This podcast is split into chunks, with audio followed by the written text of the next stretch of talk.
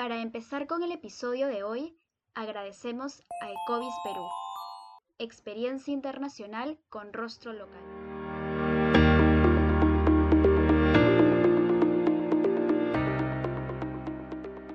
Bienvenidos y bienvenidas a Pausa Legal, el podcast de Yuset Veritas. Mi nombre es Carla Romero y en este episodio de la sección Pausa Académica comentaremos el artículo Las áreas naturales protegidas y los derechos de los pueblos indígenas, discursos y acciones de gobernantes y gobernados. Para ello hemos invitado a Joana Liz Vega Auqui, quien es abogada especialista en gestión de conflictos socioambientales por la Pontificia Universidad Católica del Perú. Asimismo, en gestión pública por la Escuela Nacional de Políticas Públicas de la Universidad Nacional Mayor de San Marcos, con 10 años de experiencia profesional, 8 de ellos en el Estado. Asimismo, es ex directora de consulta previa del Ministerio de Cultura. Bienvenida, Joana Liz. Hola Carla, ¿cómo estás? Encantada de recibir la invitación de ustedes y muy gustosa de compartir un poco más de mi artículo. Nosotros gustosos de tenerte aquí. Eh, para empezar, quisiéramos saber qué, qué, te llevó a escribir este artículo. Claro, em, tengo experiencia en temas de consulta previa trabajando varios años con pueblos indígenas eh, he tenido el, privilegio en realidad de tener y compartir con ellos eh, sobre su cultura y sus derechos específicamente relacionados al territorio y a la autonomía. Y por dicha experiencia es que tuve eh, oportunidad de participar en los procesos de consulta previa relacionados al establecimiento de áreas naturales protegidas. Y es por eso que siempre me interesó poder entender un poco más cómo eso funcionaba no solamente en el Perú, sino también a nivel internacional. Entonces, ahora que estoy cursando esta maestría, puedo tener acceso a mucha mayor información de cómo históricamente las áreas naturales protegidas han sido espacios en los cuales justamente se busca la conservación de los territorios. Es verdad también que ello está relacionado con discursos de entender a la naturaleza y de entender a los pueblos indígenas de una cierta manera específica, incluso entendiendo que la naturaleza estaría separada de la acción humana, ¿no? que es naturalmente un discurso que en la realidad se cae porque muchos de los territorios en los cuales eh, habitan y habitan tradicionalmente, ancestralmente los pueblos indígenas, son eh, aquellos que están siendo reconocidos o establecidos como áreas naturales protegidas. Muchísimas gracias, Joana Liz. Y queríamos preguntarte también a qué se refiere cuando hablamos de área natural protegida y cuál sería su importancia. Claro, las áreas naturales protegidas son estos espacios geográficos en donde se busca conservar eh, la naturaleza, ¿no? Son espacios que, que contribuyen a, que, a lo que internacionalmente se han establecido como metas para la conservación. Entonces, es interesante cómo es que a nivel eh, internacional global, estas, estas metas trazadas por eh, instrumentos internacionales han influenciado que países como los nuestros puedan también verse incluidos en este sistema global de conservación de la naturaleza. Eh, esto nace, estos sistemas nacen en Estados Unidos con dos famosos parques nacionales como son eh, Yellowstone y Yosemite, eh, con los cuales se inicia esta idea de que la manera más, la mejor manera, la manera más adecuada de conservar los territorios es a través del establecimiento de estas áreas. Sin embargo, a lo largo del tiempo em, no se tomaba mucha atención a los impactos sociales que implicaban el establecimiento de estas áreas. Eso ha sido más adelante, en el año como 1970, que finalmente se ha podido establecer em, que como un aporte, de hecho, de la antropología también em, y de la ecología, ver cuáles son los impactos en las personas y en los medios a partir del establecimiento de estas áreas, ¿no? En el caso, del, en el caso peruano, es en 1961, de hecho, que se em, crea la primera área natural protegida, que se llama eh, Y a partir de eso es que ya luego en la actualidad tenemos aproximadamente 75 áreas naturales protegidas, nacionales, de ámbito nacional, 25 áreas de conservación regional, porque estos espacios también existen a nivel regional, y tenemos también 147 áreas de conservación privadas. Es decir, que existe territorio en nuestro país, el Perú, que es parte de ese sistema general de conservación de la naturaleza y la idea es estar muy al tanto de que estas áreas se eh, crean en gran parte de su extensión en territorios de pueblos indígenas originarios. Y eso es muy importante tomarlo en cuenta. Sí, y justo a ello va la siguiente pregunta. ¿Cuál sería la relación entre las áreas protegidas y los pueblos indígenas, en especial con sus gobernantes? Tenemos una realidad en nuestro país, es una realidad que no conocemos mucho y tampoco se nos enseña mucho, ni en los colegios ni en las universidades, que es que en nuestro país existen 55 pueblos indígenas y se hablan 48 lenguas también. Entonces, nuestro país cuenta con más de 8.000 eh, localidades de pueblos indígenas, muchas de las cuales están reconocidas como comunidades campesinas y otras como comunidades nativas en la Amazonía, las campesinas en el Ande. Sin embargo, muchas también de ellas no están reconocidas o tituladas en propiedad a los pueblos indígenas. ¿Qué es lo que produce es ello? Ello produce de que cuando se, vaya se establecen áreas naturales protegidas, se entre a veces en conflicto o no se reconocen necesariamente que existen estos derechos anteriormente al establecimiento de estas áreas. Entonces, existen algunas áreas en cuyos territorios em, han sido eh, incluidos los pueblos indígenas originarios. Y es importante entonces entender cuáles son las limitaciones o restricciones que implica el establecimiento de un área natural protegida para la autonomía de los pueblos indígenas. Eso es fundamental, porque una vez que se establece un área natural protegida, sea local, regional, es importante darnos cuenta de que quien administra esa área es el Estado. Ciertamente, los pueblos indígenas conservan su autonomía en sus territorios, pero es verdad también que se establecen limitaciones y esas limitaciones deben ser correctamente dialogadas con los pueblos indígenas para respetar justamente su derecho a la autonomía.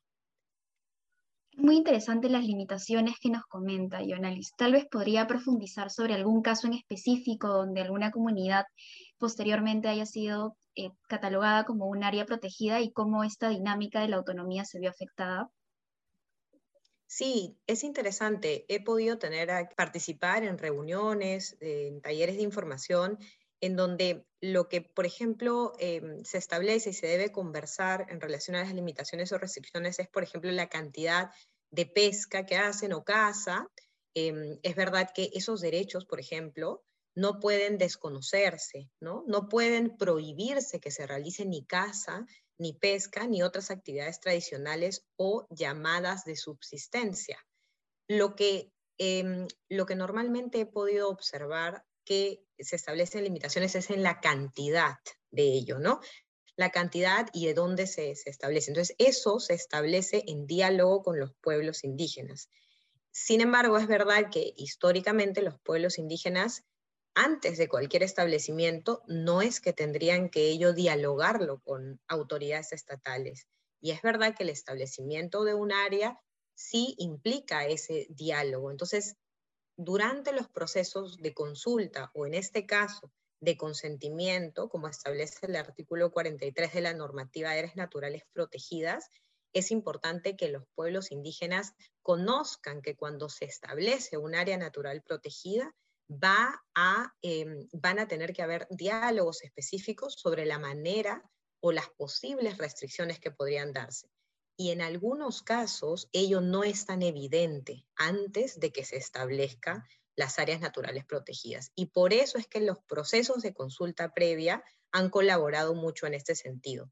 Tanto así que ah, existen dos procesos de consulta, el proceso sobre Tres Cañones y sobre Ausangate, en los cuales algunas de las comunidades que participaron decidieron, de hecho, que no se les incluya en las áreas naturales protegidas.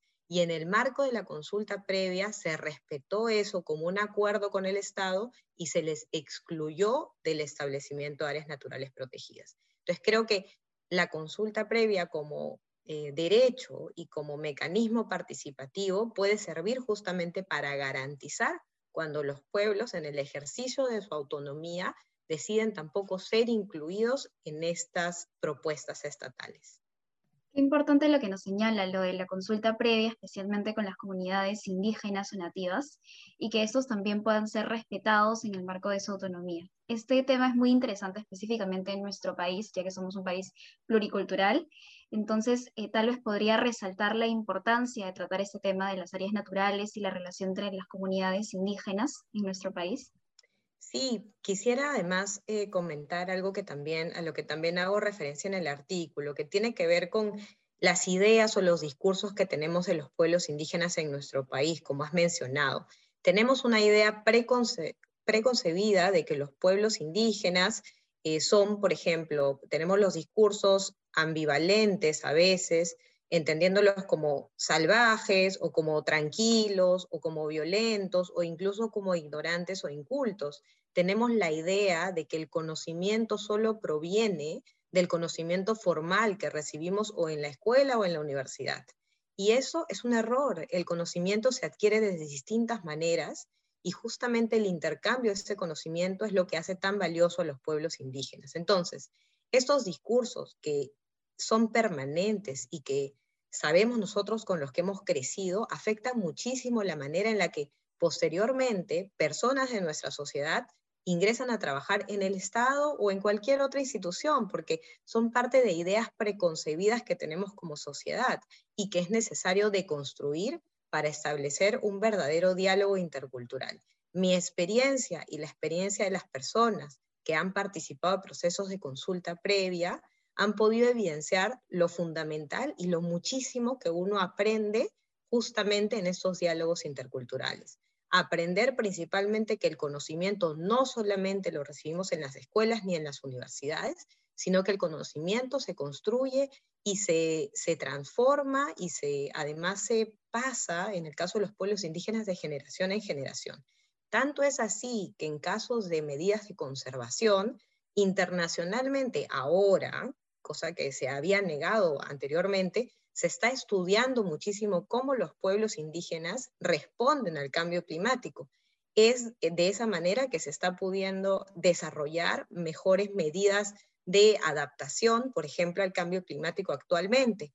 Entonces, científicamente se está tratando de estudiar ello para poder aprender, algo que ellos, desde su conocimiento, vienen ejerciendo desde hace muchos años. Entonces, Em, estas verdades que a veces se construyen, esos discursos, es fundamental entender que sí tienen eh, una consecuencia directa en las acciones que realizan las personas. Entonces, nosotros tenemos que poder ser capaces de darnos cuenta y de deconstruir eso para darnos cuenta cómo nuestro accionar de día a día, eso puede tener consecuencias que no garanticen los derechos de los pueblos indígenas.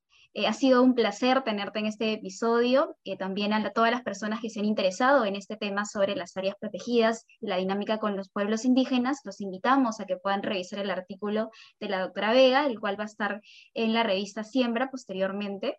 Y para finalizar, quisiera preguntarle si tiene algún comentario final para nuestros oyentes.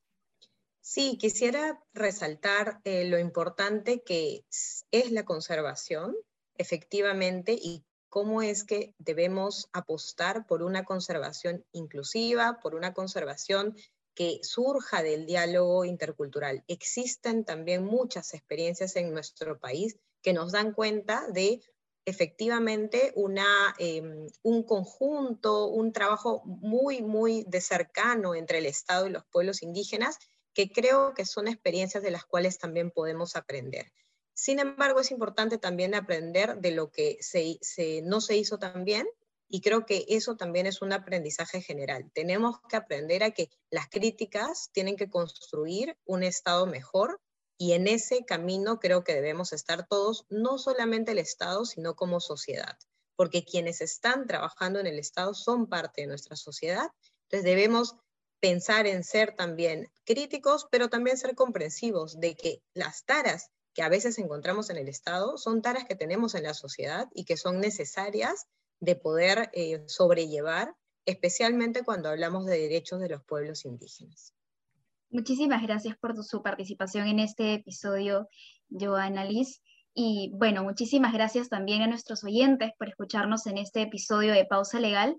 No se olviden de seguirnos en Instagram como arroba pausa legal y a Yuset Veritas en Facebook, Twitter, Instagram y en LinkedIn.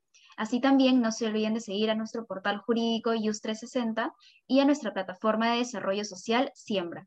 Los y las esperamos en un nuevo episodio. Hasta pronto.